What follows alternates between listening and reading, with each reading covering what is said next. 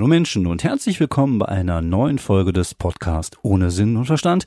Mein Name ist David Grassoff und es hat sich irgendwann einmal herausgestellt, dass ich einen ziemlich starken Samenstrahl wegschießen kann ja, so ist das. Jeder hat seine Skills, jeder hat seine Fähigkeiten, aus denen er im Leben was machen muss.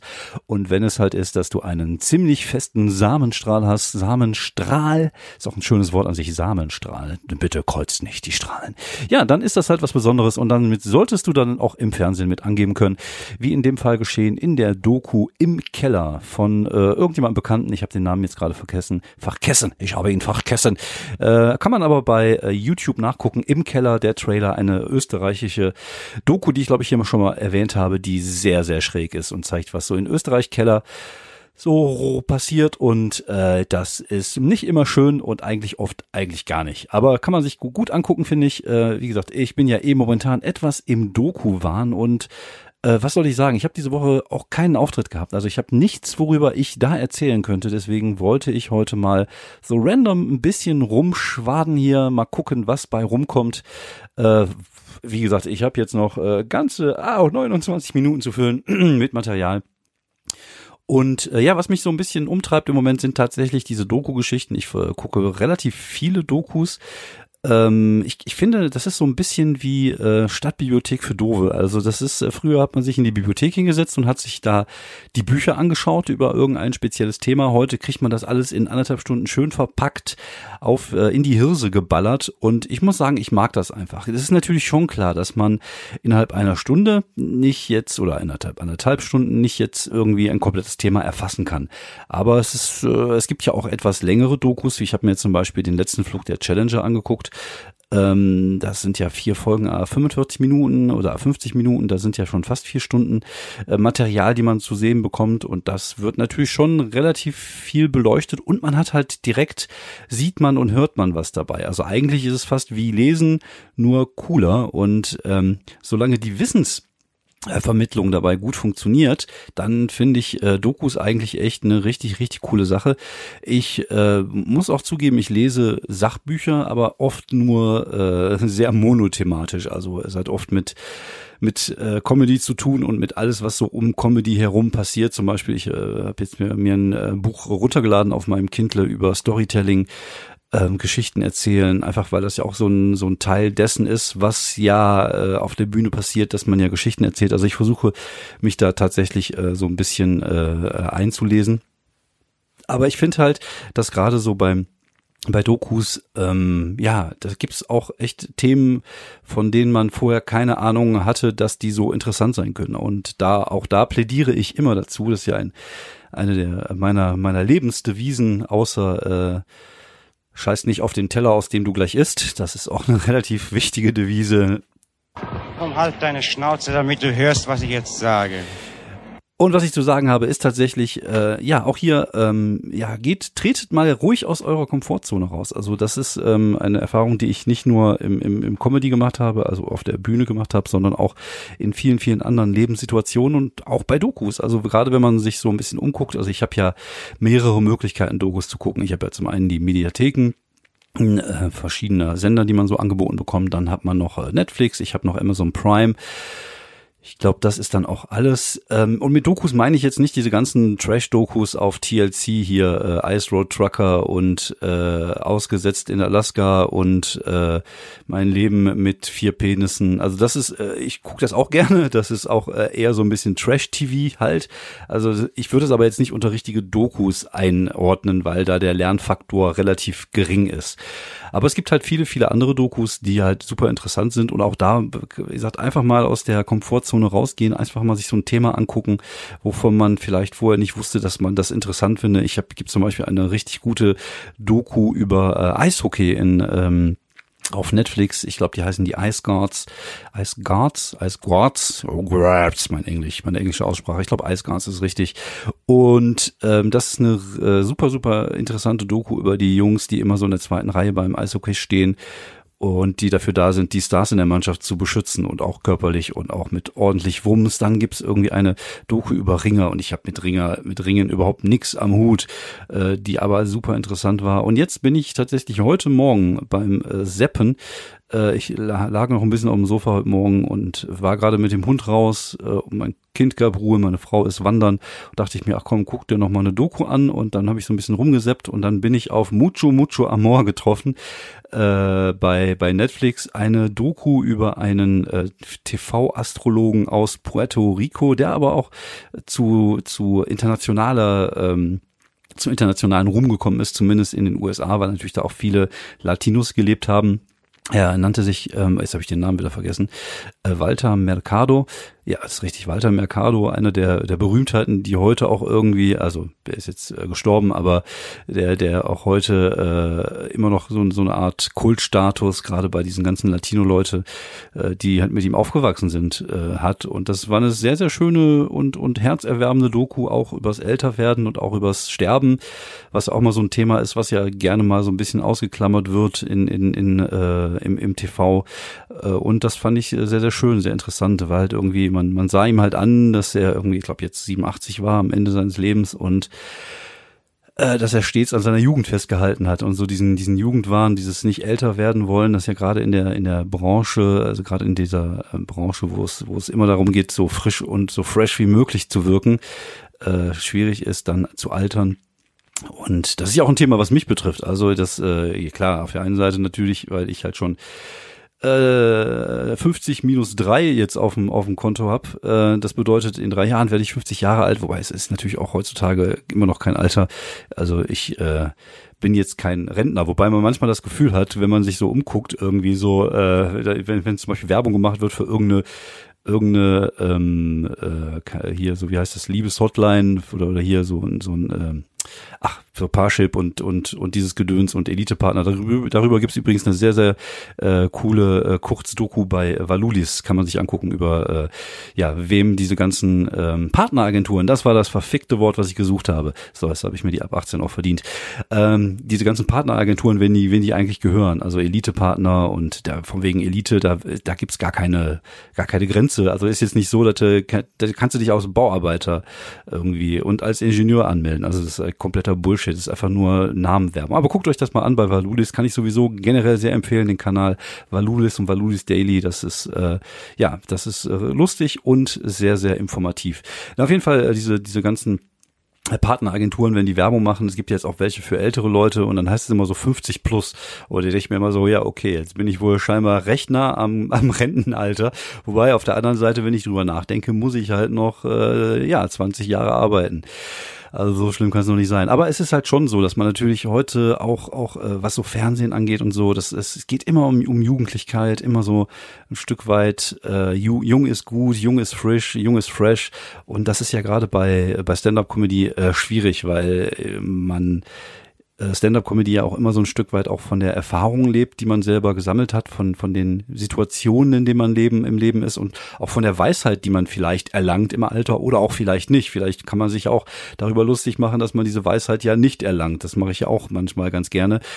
Ähm, und das ist halt eigentlich eine Kunstform, wo es äh, ja das das nicht geben sollte. Also gerade die die älteren Comedians sollten diejenigen sein, die äh, die interessanter sind und die cooler sind. Also es soll jetzt nicht heißen, dass irgendwie ein Alter jetzt ein, ein wichtiges Qualitätsmerkmal ist. Also es gibt sicherlich auch junge Comedians wie so ein Daniel Sloss zum Beispiel, ein Brite, der einfach unglaublich gut und unglaublich lustig ist, obwohl er erst Anfang 20 ist. Das das gibt's und auch so. Äh, äh, so Eddie Murphy war ja auch sehr jung, sehr gut und das, das wird es durchaus geben, aber viele, viele der Leute, die richtig gut werden, wenn sie denn sich weiterentwickeln, weil das ist natürlich auch so ein bisschen das Thema, wenn sie dich denn weiterentwickeln, ähm, dann werden die halt richtig gut. Aber das ist halt das Problem, dass sich viele halt nicht weiterentwickeln. Das hatte ich diese Woche auch wieder ähm, über bei der Diskussion über den Podcast von Florian Schröder und Serdan Somunchu.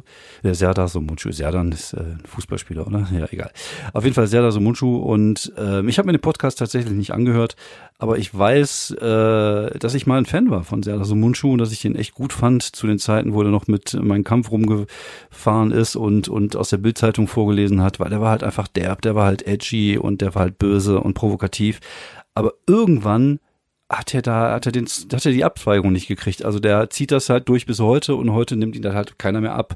Und heute ist er halt einfach nur noch irgendwie so ein grumpy old man Kerl, der halt über alles Mögliche rumgrumpt und äh, dabei nicht lustig ist. Und das ist auch so ein Ding, was mir aufgefallen ist, dass Menschen, also gerade Komiker oder, oder Comedians, die das Bedürfnis haben, äh, irgendwann irgendwas sagen zu wollen, was ja auch okay ist. Also wie gesagt, ich bin jetzt nicht der gesellschaftskritische Dude auf der Welt, aber es gibt ja da draußen auch Leute, die, die durchaus eine Message haben, gerade vielleicht so im Bereich Kabarett. Aber die vergessen dann halt oft lustig zu sein. Und das ist halt immer das, äh, das Problem, das ich finde. Ich finde, das ist immer noch eine, eine fucking Unterhaltung. Und äh, wenn du dein, wenn du deine, äh, wenn du deine Sachen deine, deine, deine Message auch lustig vermitteln kannst, dann ist es umso stärker und umso besser. Aber da hat man so ein bisschen das Gefühl, dass das nicht passiert und dass es auch keine Entwicklung mehr gibt. Wie gesagt, ich war auch früher ein großer Fan von Hagen Räther, aber der sitzt auch noch nur vor seinem Klavier und wedelt mit dem Finger der moralischen Überheblichkeit. Und das ist dann einfach nicht mehr witzig. Und wenn das dann witzig wäre, dann wäre es halt was komplett anderes. Und das geht nur noch darum zu sagen, wie alles scheiße ist. Und das muss ich mir jetzt nicht anderthalb Stunden angucken. Wenn ich mir einen Comedian angucke oder Comedy angucke, also irgendjemand hatte das heute auch, es gibt natürlich so verschiedene Facebook-Gruppen für Comedians, hatte irgendwas über von Heinz Strunk irgendwie gepostet, dass die Comedy ja völlig belanglos geworden wäre die letzten 25 Jahre. Und ja, da gebe ich dir recht. Lieber Heinz, aber auf der anderen Seite gibt's auch seit äh, fünf Jahren eine Comedy-Szene, die von unten kommt, die das nicht mehr ist und die auch politisch ist und die auch gesellschaftskritisch ist und die auch lustig ist.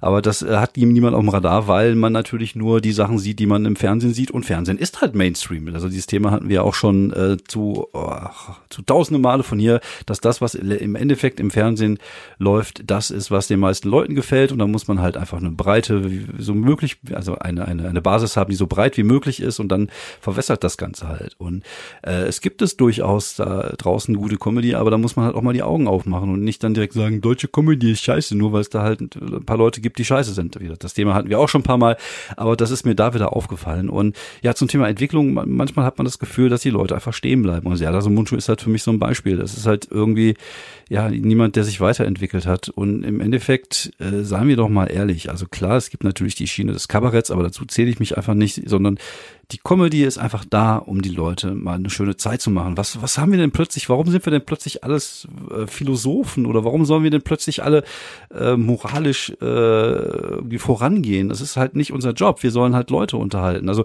ja, es gibt da sicher Leute, die da, äh, die das können und die das gemacht haben in den USA, gerade so George Carling oder, oder Bill Hicks oder äh, da, da gibt's halt Leute, klar, sicher, aber die, der Großteil der Leute ist einfach nur da, um Leute zu unterhalten. Und wenn dabei noch eine schöne Message äh, hinten rausfällt, wie bei Nanette von von von, äh, äh, von ach jetzt komme ich nicht auf den Namen, ich habe es echt nicht mit Namen, ich glaube Gatsby hieß die, äh, dann ist das super. Aber ähm, es ist halt kein Muss. Wo kommt denn plötzlich dieses Ding her, dass wir als Comedians äh, hier die, die moralische Keule hochhalten müssen? Da, da machen dann Leute wie, keine Ahnung, Joko und Klaas und, und, und Böhmermann, die können das, die sollen das machen, aber das sind halt keine Stand-Up-Comedians. Wir sind Stand-Up-Comedians und wir erzählen aus unserem Leben. Und wenn es da irgendwas zu schöpfen gibt, also wenn es irgendwas gesellschaftskritisches gibt oder wenn es irgendwann einen Punkt gibt, den wir ansprechen möchten, der für uns wichtig ist, dann können wir das tun. Aber das sollte halt verdammt nochmal lustig sein. Und ich habe es ein paar Mal probiert, ich kann es halt einfach nicht ich krieg's nicht hin, äh, gewisse politische Sachen lustig äh, zu machen, dann mache ich das halt nicht, weil ich werde dafür bezahlt, auf der Bühne lustig zu sein und nicht dafür, dass die Leute das Gefühl haben, äh, dass ich hier äh, eine eine äh, eine moralische Institution bin, die sie folgen müssen. Also wir sind Komiker, fucking äh, Komiker und nicht äh, ja keine Theologen, keine Philosophen und auch äh, niemand, den man jetzt irgendwie erhöhen sollte. Also das äh, sollten wir einfach mal die Kirche im Dorf lassen. Und genau das Gleiche geht natürlich auch umgekehrt, wenn äh, irgendein Comedian irgendwas Blödes sagt, dann sollte man das nicht direkt auf die Goldwaage legen, sondern wir sind halt einfach Komiker und keine Theologen und keine Philosophen. Deswegen äh, bleibt mal alle ganz geschmeidig und, und sucht euch eure Vorbilder woanders. Ja, natürlich kann jeder auch für sich entscheiden, äh, privat, wenn er bei Twitter ist und so, Sachen zu posten, die seine politische Meinung entsprechen. Das ist ja auch vollkommen okay, aber äh, wir bleiben und, und sind immer noch Komiker, die halt darum äh, kämpfen, den Leuten ein Lächeln ins Gesicht zu zaubern. Und wenn du das schaffst, ist das halt das schönste Gefühl der Welt. Und es geht jetzt auch nicht unbedingt darum, äh, den Leuten zu sagen, wie sie ihr Leben zu leben haben. Ja, gut, also außer Nazis und AfD-Wähler, das sind Spackos, denen muss man das wohl scheinbar sagen. Aber alle anderen, äh, ja, können halt einfach ihr, ihr Ding machen. Das ist mir relativ egal.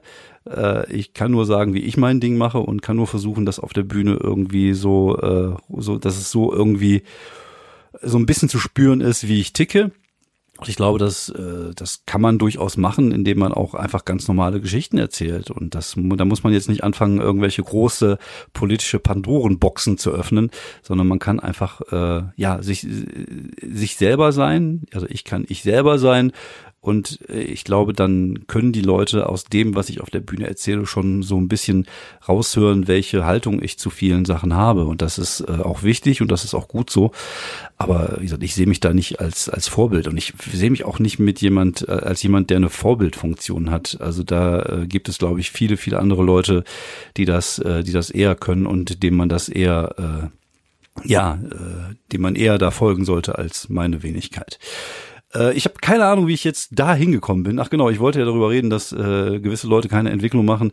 Aber wie gesagt, auch das ist ein Thema, das ich hier und da hier schon mal erzählt hatte. Ist mir halt jetzt gerade wieder nur mit Serda so Mundschuh aufgefallen, dass äh, mich das jetzt einfach gar nicht mehr kickt. Und das ich jetzt auch schade finde. Ich, find, ich weiß nicht, ob das irgendwie normal ist, dass die Leute irgendwann aufhören, ähm, sich darüber Gedanken zu machen, wie sie werden können, sondern mehr Gedanken darüber machen, wie sie sind. Ich keine Ahnung, das hörte sich jetzt auch sehr philosophisch an, aber man hat manchmal das Gefühl, dass gerade Künstler, das ist auch jetzt nichts, was mit der äh, nicht unbedingt was mit der Musik zu tun, also mit der Musik, mit der Comedy zu tun hat, sondern auch mit der Musik und vielleicht auch mit Autoren. Also da kann ich auch, äh, habe ich jetzt auch nicht so einen riesen Einblick, aber man hat oft das Gefühl, dass die halt irgendwann mit einem Status quo zufrieden sind und dass die gar nicht danach streben, jetzt irgendwas Neues oder irgendwas anderes zu machen.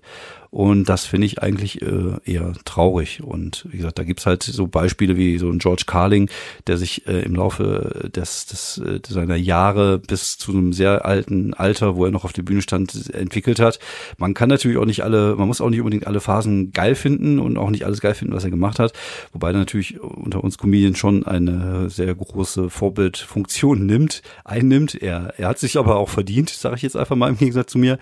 Aber ähm, es ist schon ähm, schon interessant zu sehen, einfach welche Entwicklung er genommen hat. Vom normalen Comedian, der einfach nur lustige Sachen im TV gesagt hat, bis zu einer moralischen Instanz. Aber das war halt auch jemand, der das wollte, das war jemand, der das konnte und das war auch jemand, der das fucking lustig gemacht hat.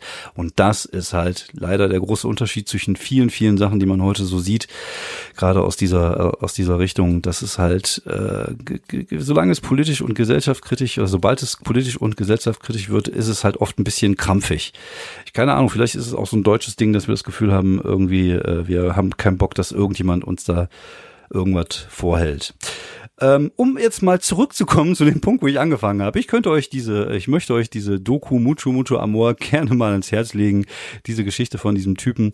Äh, wie gesagt, öffnet euch da, schaut euch einfach mal so Dokus an, auch wenn ihr, also nicht so Dokus angucken, sondern solche Dokus angucken, äh, wenn ihr äh, vielleicht mit dem Thema auch nicht so auf Anhieb was anfangen könnt. Ihr könnt ja nach zehn Minuten, wenn ihr merkt, irgendwie, das ist gar nichts, könnt ihr auch komplett ausschalten. Ich habe mir jetzt auch Athletin A angeguckt. Ähm, das war sehr harter Tobak, auch auf Netflix. Da geht so ein bisschen in diese Weinstein-Geschichte mit sexuellem Missbrauch von jungen äh, Kunsttonerinnen in den USA. Dann habe ich mir jetzt noch diese äh, Viererreihe angeguckt ähm, über die, die Challenger. Ähm, wobei ich da schon mal eine Doku gesehen hatte, aber die ist ähm, auch mit Originalbildern und äh, das äh, fand ich super interessant und ich habe es ja damals als Bub, ich war ja, glaube ich, 86, war ich 13, ich habe es wirklich miterlebt. Also man hat damals das natürlich nicht in dieser Unmittelbarkeit, wie man das heute erlebt, dass heute, wenn sowas passiert, direkt natürlich überall Videos im Netz zu sehen sind, sondern wir haben das erst dann äh, bei den Nachrichten gesehen. Und das war, äh, ich kann mich daran erinnern, dass ich damals sehr schockiert war, dass mich das echt äh, mitgenommen hat. Und äh, auch das eine super interessante Doku. Man sieht, ich hatte ein bisschen Zeit die Woche und äh, eine Empfehlung, die ich jetzt auch nochmal komplett loswerden will, ich habe mir überlegt, mal so einen Jingle zu machen, sowas wie äh, Die Empfehlung der Woche. Ja. Ähm, ja, ich habe angefangen, äh, wie gesagt, ich hatte viel Zeit diese Woche, ich hatte keinen Auftritt und äh, wenn man dann abends mit der Frau auf dem Sofa sitzt, schaut man sich auch gerne mal Serien an. Wir haben angefangen, The Great zu gucken auf äh, Amazon, beziehungsweise da braucht man das Starplay-Abo für, kostet aber nur 4,35 Euro im Monat, kann man sich ja mal leisten für eine Staffel von irgendwas. Und The Great ist die fast äh, fast, aber nur wirklich fast originale Geschichte von Katharina der, Gro der Großen. Katharina die Große, sagt man, ist das ist die Geschichte von Katharina die Große tut. Äh, Katharina der Großen und äh, das ist wirklich, wirklich sehr, sehr lustig und auch richtig cool gemacht. Also ist eine richtig gute Serie. Äh, ich bin eigentlich kein Freund von Historiengeschichten, also so Tudors und diesen ganzen Kram kannst du mich echt nicht vom Ofen hervorlaufen. Loffen. Aber das ist echt einfach richtig, richtig witzig, weil es halt sehr modern verfilmt worden ist und da wird geflucht, da wird gebumst, manchmal ein bisschen zu viel für meinen Geschmack. Also ich bin jetzt auch kein Freund von äh, übermäßiger Bumserei in Serien. Ich finde es hier und da mal ganz nett als Stilmittel, aber manchmal kann man es auch übertreiben aber äh, einfach so lustig gemacht und so äh, schwarzhumorig und äh, mit großartig besetzt. Mit Michael Hoult heißt der, glaube ich, der Schauspieler, der den äh, Peter spielt und natürlich Elle Fanning, äh, die Katharina die Große spielt. Ich glaube, der könnte ich sogar einfach zugucken, wie sie zu Hause auf dem Sofa sitzt und sich eine Tischtennis-Weltmeisterschaft anguckt und die ich sehe sie halt einfach unglaublich gerne. Ich finde es auch eine, eine coole Schauspielerin, eine coole Ausstrahlung und sie hat so dieses äh, Schneewittchenhafte an sich und äh, einfach eine Augenweide, um das mal so zu sagen.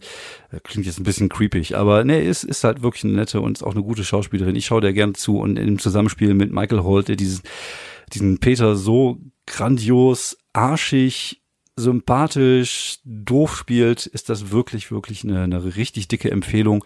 Und äh, was da auch ist, was ich äh, sehr, sehr faszinierend fand, was mir erst hinterher aufgefallen ist, es ist ja eine historische Serie, es spielt in Russland also es spielen aber auch schwarze Schauspielerinnen mit, es spielen indischstämmige Schauspielerinnen mit, ich glaube sogar eine asiatische Schauspielerin spielt mit. Also es ist halt komplett divers besetzt.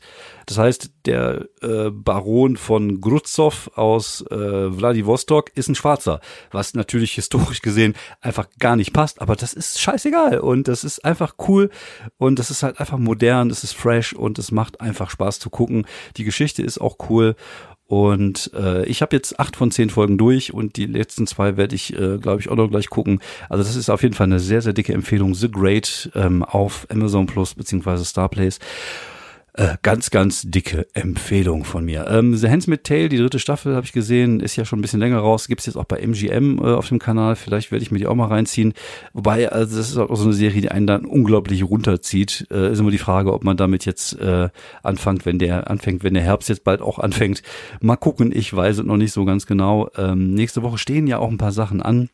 Ich bin nächste Woche am Dienstag bei Nightwatch in Bielefeld. Ich bin am Mittwoch, glaube ich, bei beim Comedy Keller Open Air, das ist ja auch geiler, dann Comedy Keller Open Air in Essen, da werde ich ein bisschen was testen und danach bin ich am 25. Ich weiß nicht, sollte Donnerstag oder Freitag sein, ich glaube tendenziell eher frei, ich weiß es einfach nicht. Ich bin nächste Woche auch in Düsseldorf, falls euch die Termine interessieren, guckt einfach auf meine Homepage, ich kann mir den Scheiß nicht merken.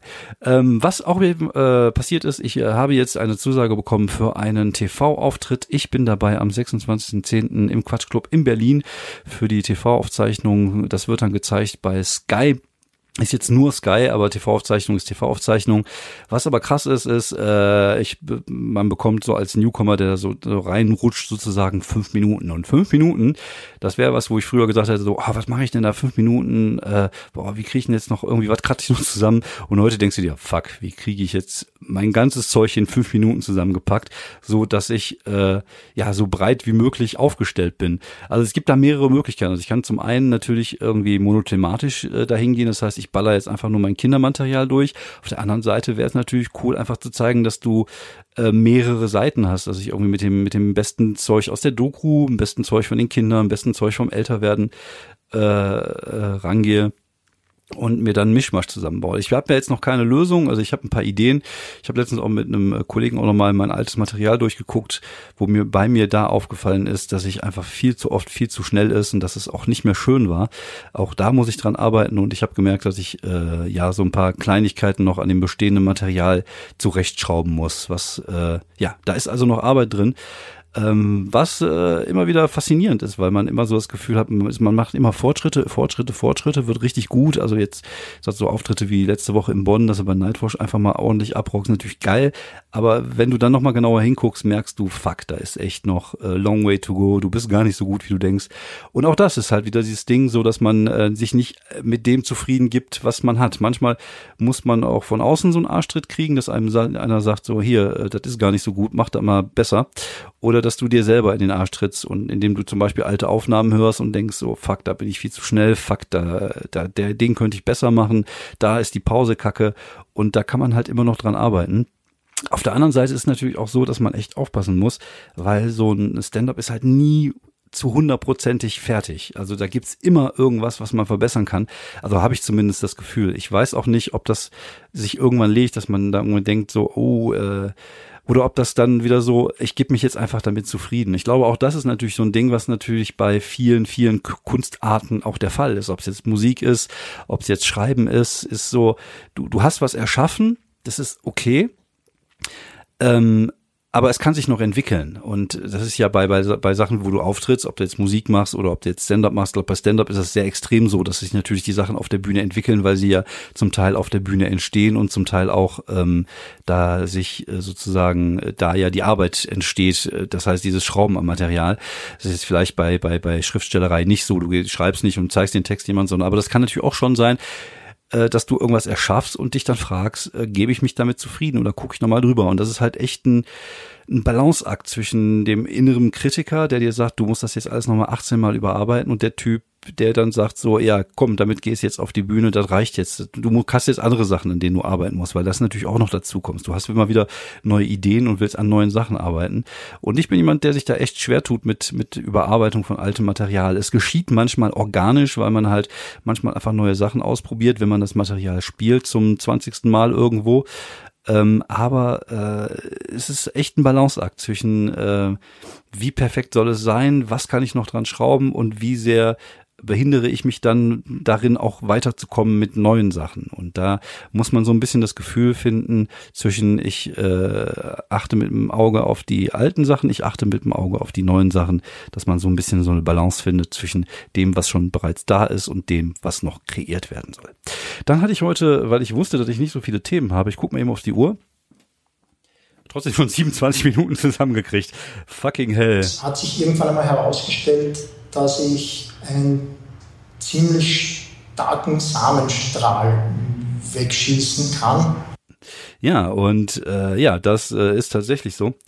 Ich äh, hatte heute mal gefragt, ähm, ob, äh, also ich hatte heute mal Leute gefragt in meiner Community, in den, ich habe keinen Namen für euch, nenne euch einfach Spackos, Fragen gibt. Äh, und es kamen tatsächlich zwei. Also ich wollte das Thema, äh, ich wollte heute so ein bisschen den Podcast vollkriegen und dann stelle ich immer Fragen im Netz und da waren tatsächlich zwei Leute. Ich werde jetzt einfach ohne Namen stellen und schnell beantworten, weil ich nicht mehr so viel Zeit habe, wie ich gerade merke.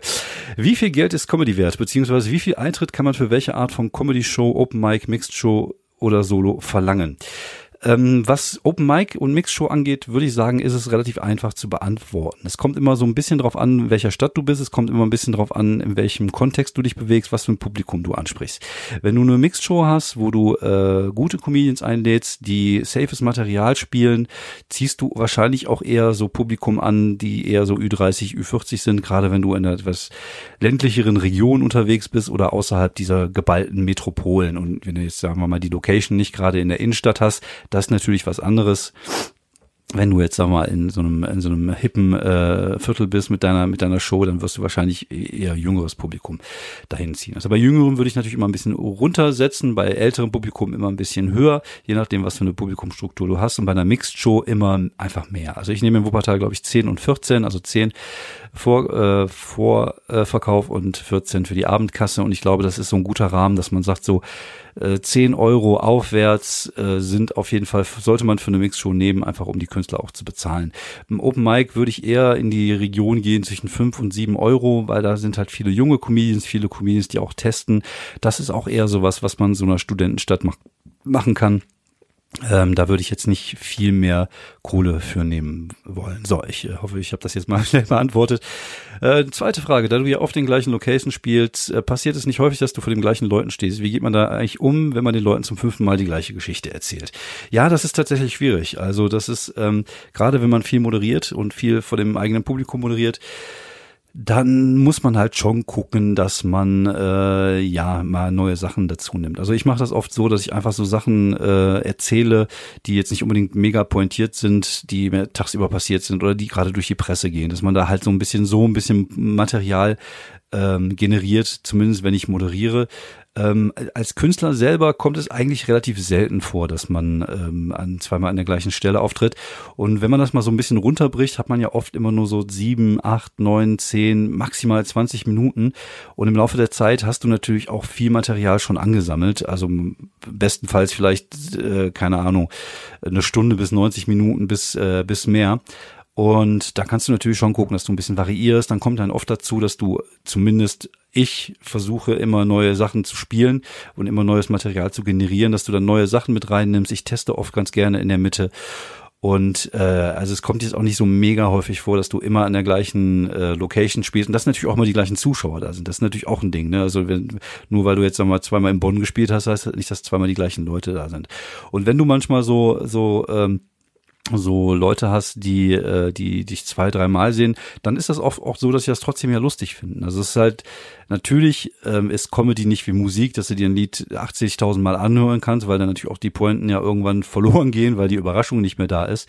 Aber du hast ja schon äh, wenn, wenn du die Nummer gut gefällt, dann höre ich mir die auch mehrmals an. Dann finde ich die auch beim zweiten oder dritten Mal hören lustig. Schlimm wird's nur, wenn man es dann wirklich so zehnmal nacheinander hören muss. Aber ich glaube, das passiert halt so gut wie nie. Ich werde auch versuchen, in Zukunft weniger Material ins Netz zu stellen, einfach damit die Leute äh, ja nicht äh, durch Zufall darauf kommen. Also momentan ist das eh nicht so wahrscheinlich, weil meine Klicks im Internet eh eher mau sind. Aber wenn man natürlich ein bisschen bekannter wird und, und, und äh, wenn die Leute sich dann die Sachen im Internet angucken und du spielst sie dann wieder auf der Bühne, dann ist das halt schon schwierig. Aber ich, man muss es auch so sehen. Ich mache den Scheiß jetzt seit fünf Jahren und äh, klar, mein Solo-Material, was ich momentan gut finde, sind so 40 Minuten und ich weiß, daraus wird vielleicht eine Stunde bis 90 Minuten nächstes Jahr, wenn das Solo fertig ist.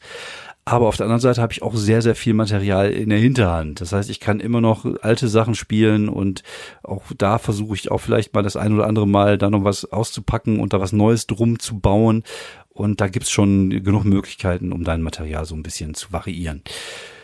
So, ich hoffe, das ging jetzt relativ flott. Ich bin jetzt trotzdem schon bei 32 Minuten und ich glaube, das wird heute eine sehr lange Aufnahme. Ich habe studiert, ich bin Captain zur See und habe mein Patent A, B und C und die 6. Ich fahre die großen Pötte. Ja, ich äh, habe studiert, ich war Captain zur See. Auch da nochmal eine Empfehlung, guckt euch die Pennymarkt-Doku an auf YouTube. Heute war es sehr dokulastig, ich weiß. Ja, wenn ihr Fragen habt, wenn ihr Ideen habt für Themen, wenn ihr was wissen wollt, schreibt mich gerne an über die äh, normalen sozialen Medien. Äh, irgendwie bin ich immer wieder erstaunt, wie ich diese Folgen hier tatsächlich trotzdem noch voll kriege. Und auch heute war wieder so ein Ding, wo ich dachte so, ach kack, ich mache einfach nur mal 15 Minuten und jetzt bin ich wieder bei so viel gelandet. Ich hoffe, ich wiederhole mich nicht allzu oft. Das ist natürlich immer ein bisschen die Gefahr, wenn man alleine Podcast macht, gerade bei so Themen wie äh, Weiterentwicklung oder oder wie wie dieses ähm, sich aus der Komfortzone rauswagen. Das sind natürlich Themen, die sich immer äh, ja, die immer wieder kommen, einfach weil sie auch Teil meines Lebens und, und dessen ist, was ich so mache. Ich hoffe, ich gehe euch da nicht allzu sehr auf den Sack mit. Aber wenn du jetzt bis hierhin zugehört hast, dann bist du eh schon verloren, dann ist es vorbei für dich. Und dann wünsche ich dir einen schönen Nachmittag noch und einen schönen Sonntag und das da ist für dich zum Abschluss.